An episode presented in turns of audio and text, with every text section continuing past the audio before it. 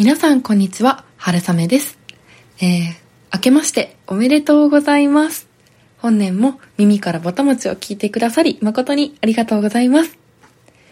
はい。というわけで、ま本日は2022年食始めということで、あのー、皆さんに今年の私の抱負だったりとか、あとどんな年にしていきたいかななんて思っていることを簡単にお話しできればなと思っております。はい。で、引き続き、私、春雨、あの、実家におりましてですね、あの、いつもの BGM と、あの、タイトルはな、タイトルコール、音楽はなしなんですけれども、あの、聞いていただけたら幸いです。はい、というわけでですね、まず、この、2021年をまず振り返ってですね、私は本当にこう、食への向き合い方がとっても変わった1年だったなと思いました。こう前々から食べること自体は好きだったんですけどこうそれをこうその面白さを誰かに伝えるっていうことだったり自分で新しい視点だったりとか面白いものをこう見つけるそういうこう探索をしながら食事をしているような日々そんな感じですごくすごくあの自分なりに楽しくそれでより深く食に向き合えた1年間だったなと思っています、まあ、なので2022年をじゃあどんな年にしていきたいかっていうことなんですけどあの私春雨はま大きく2つの軸でですねあの今年2022年を自分らしい1年にしていけたらなと思っています。で、一つが、えっと、ま大きくはもう言っちゃうとインプットとアウトプットをあのそれぞれどっちもこう充実させていってより良いサイクルを回せていけたらなっていうところが結論になります。まずインプットの方はですねやっぱり日頃からこうインスタグラムをよく見たりはしているんですけれどもそれだけじゃなくてもっとこう雑誌とかあとは新聞とかそれこそ食に関する本昨年も何冊か読んだんですけどやっぱりこう本とか雑誌とか誰かの手を経てでこう何人もの手をかけて編集されてで校閲されて公に出版されているものってやっぱりこう情報が溢れている今の世の中ですごく良い情報が集まっていて素晴らしい媒体だなって改めてこう実感する機会があったのでこれからはそうですね情報を摂取するチャンネルをこうどんどん増やしてこう自分の食に関する知識量っていうものをたくさん蓄えていけたらなと思っております。はい。私、団中がすっごく好きで毎月読んでるんですけれど、団中って雑誌皆さんご存知ですかね？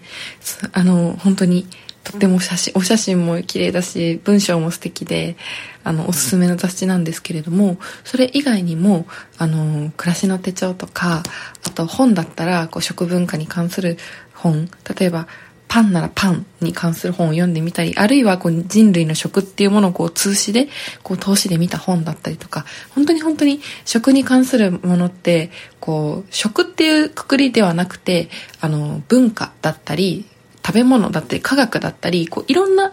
こう世界に、いろんな分野に渡ってこう横断的にあの分布している内容なのであのちょっと今年はあのそういったいろんな場所から情報を摂取するっていうことをまずインプットでは心がけたいなと思っています。でアウトプットの方なんですけれどアウトプットを増やすっていうところでやっぱり今年はもっともっと配信数を増やしたいなと思っています。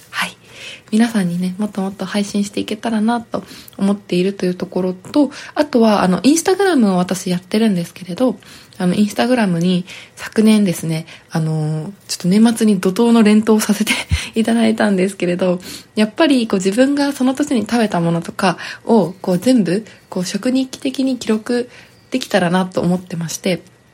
やっぱり記録したものを振り返るとすごくすごくこう自分の思い出というかその時あれが美味しかったなっていう楽しい記憶が蘇ってくるしこう自分の記録としてこう趣味としてもあの続けていきたいなと思っているのでインスタグラムの投稿を増やすっていうこととあのやっぱりこのラジオの配信を増やすっていうことこの2つでしっかりアウトプットの量を上げていけたらなと思います。で、まあ、普段からこう情報いろんな情報に触れることでこのインプットとアウトプットをこういい感じにこうサイクルを回せていけたらなと個人的には思っております。はい。とこんなところでね、あの春雨の耳からおたもちとしての目標はこんなところとなっております。はい。なんですけれど、個人的に、あの、もう一つですね、あの毎年年始めにやっていることがありまして、それは、あの、今年やりたい100のことを作るっていうことです。これ、皆さん、やったことありますか？私、何年、去年だけ実はやらなくて、で、何年か前までずっとやってたんですけど、あの、100個って意外と思いつかないんですよ。私今頑張って、頑張って書いてるんですけど、まだ50個ぐらいで力尽きてて、ちょっと100までちょっと書きたいなと思っていて、で、これの何がいいかっていうと、あの、今年やりたいなって思ってることとか、去年やりたいなって、そういえば思ってたなっていうこととかって、ぼんやりぼんやりたくさんあると思うんですけれど、やっぱり忘れちゃうんですよね、忙しい日々で。でも、ここ100をメモに、携帯のメモに書いて残しておけば、いつでも見直せるし、あ、そういえばこれ、今実現できるじゃんみたいなことがあったりして、で、それを一つ一つクリアしていくことが、なんかこうすごく自己肯定感にもつながるというか、なんか自分でこう自分の一年をこう作っていってる感じがして、私はすごくすごく好きなんですね、毎年。まあ、なので、ちょっとあの皆様に、あの、ぜひぜひおすすめしたいと思っております。で、本当に何でもいいんですよ。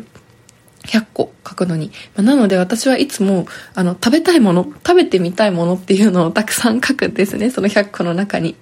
で、ちょっと私の今年も今すでに思いついている、去年から特にやりたいなと思っている食べたいものリストをご紹介して終わりにできればと思います、本日は。はい。で、食べたいものリストがですね、結構たくさんあるんですけど、まず、えー、1、2、3、4、5、6、今、12個上がってますね。なんでちょっと細かいんでちょっとシャシャーっといくとですね、まあ、まず一番今猛烈に私が食べたいと思っているのはずんだ餅です。私、この耳からぼた餅というタイトル通り、餅がとにかく大好きで、もう年末年始ひたすらに餅を食べまくって、実家でもう甘やかされまくって、美味しい美味しいお餅をひたすらに食べている今日この頃なんですけれど、こんな私、餅好きを豪語する私なのに、ずんだ餅を食べたことがないんですよね。これがまた残念なことに。まあ、なので、ちょっとこの二十何年間食べてこなかったずんだ餅、今年こそは絶対に食べたいなと。できれば仙台で本場で食べたいなと思っています。あとは、洋食をこう、いろんなところに行きたいなと思っていて、洋食が私、元このフレンチと洋食を出すようなお店でアルバイトをしていたっていうこともあって本当にこう大好きなんですけど、まあ、レンガ亭銀座のレンガ亭さんのハヤシライスとかあと浅草のもう超有名ですけど吉上さんとかに行けたらいいなだったりあとは大好きなパリセベイユさんに昨年は行けなかったので今年は行きたいなとかあとは友達が教えてくれたんですけど、セリ鍋がとっても美味しいらしいんですね。私、セリ、セリ？みたいな。セリ鍋って、あの、見た目も、ね、あんまり派手な見た目はましてないじゃないですか。で、味の想像もそんなにつかない。草？みたいな。で、そのセリ鍋がとにかくとにかく美味しいってことで力説されて、ちょっと今すごくセリ鍋が食べたい気持ちなんですね、私。なので今年はちょっと今シーズンか、まあ来シーズン今年のこの終わりに入って寒くなった頃、まあどっちかにちょっとセリ鍋を絶対に食べたいなと思ったり、あとは、こう、ちょっと面白どころで言うと、あの、私、崎陽軒のシューマイを食べたことがなくて。有名ですよね、崎陽軒のシューマイ。岡山に住んでた頃から崎陽軒私知ってました。なぜか。でもそのぐらい有名、全国区だと思うんですけど、その崎陽軒のシューマイ弁当を食べるという、あの、密かなる夢がございまして、これも今年絶対すぐに叶えられるので、やろうと思えば。なので、あの、これも叶えていきたいなと思っています。はい。というわけで、本日はちょっと2022年この年にしていけたらなっていうことをお話ししました。皆さんもぜひぜひ、あの、今年1年間やりたいことだったり、こう、こんな食べ物が食べたいなとか、例えば、あの、季節に合わせてね、例えば夏は流しそうめんしたいな、バーベキューしたいな、とか、春はこう桜を見ながら団子意外と食べたことないな団子食べたいなとかなんかこう今年1年の楽しみをこう今のこの1月のうちにたくさん作っておいてこうメモしておくとあの今年1年あの充実したいいスタートを切れるんではないかと思います。えー、それでは本日も聞いていただいてありがとうございました。そして本年もどうぞ春雨の耳からぼたもちをよろしくお願いいたします。えー、それでは次回もどうぞお楽しみに。ごちそうさまでした。